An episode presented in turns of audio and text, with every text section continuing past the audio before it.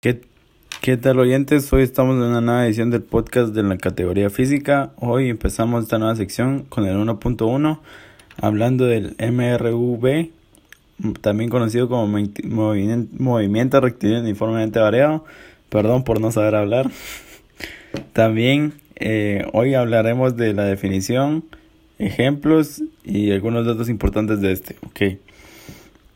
El MRV es muy parecido al movimiento rectilíneo uniforme, pero en, en este se agrega la aceleración o la desaceleración.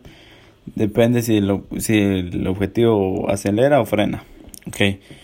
Existen tres, tres representaciones gráficas de este, ya sea una función constante, una lineal o una cuadrática.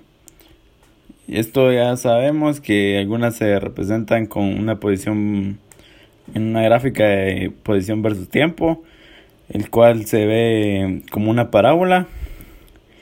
Y eso depende de si es aceleración o desaceleración la, la forma de la parábola. Okay.